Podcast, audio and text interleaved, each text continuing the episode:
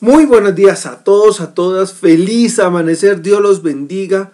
Bienvenidos a este devocional Second el devocional del Ministerio de Oración de Casa sobre la Roca.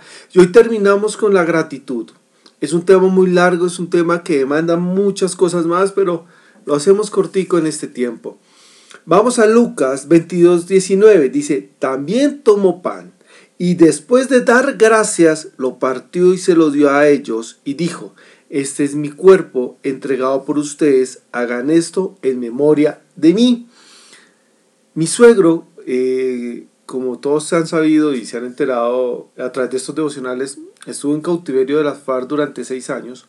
Cuando comenzó la cuarentena, hace, hace un mes y medio más o menos, mi esposa le decía, ay, no, vamos a comenzar cuarentena, no vamos a poder salir, no nos vamos a poder ver y comenzó mi esposa a decir eso y mi suegro le dijo, yo doy gracias porque en este tiempo al menos te puedo llamar.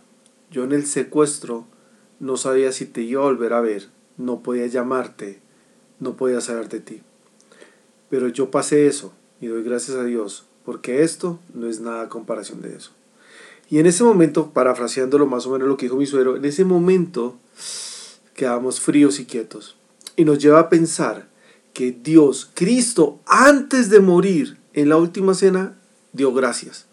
Dio gracias por lo que iba a pasar, dio, gracias por lo que estaba pasando.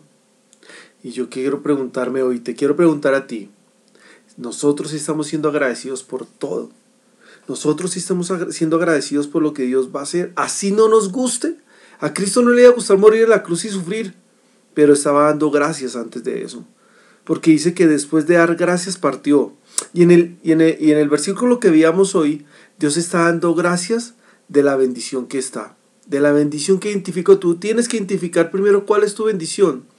Y si Enrique, yo no veo ninguna bendición con esta enfermedad, no veo ninguna bendición con este problema, no veo ninguna bendición que mi esposo me, eh, nos queremos separar.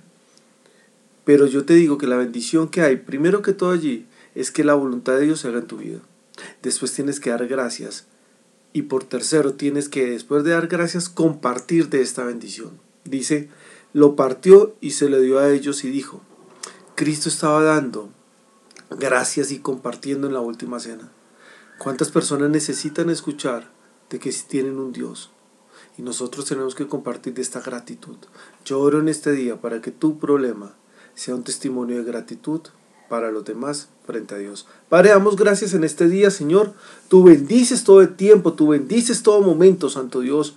Gracias por esta semana de gratitud, Santo Dios. Gracias porque nos has enseñado cosas maravillosas. Permite que yo pueda ir más allá y como lo hiciste tú, cogiendo el pan y el vino y compartiéndolo a los demás, dando gracias, yo pueda compartirlo a los demás diciendo que la voluntad tuya es buena, agradable y perfecta y que mi problema va a ser testimonio a las naciones, va a ser testimonio a mi familia, va a ser testimonio a los demás. En el nombre de Cristo Jesús. Amén y amén.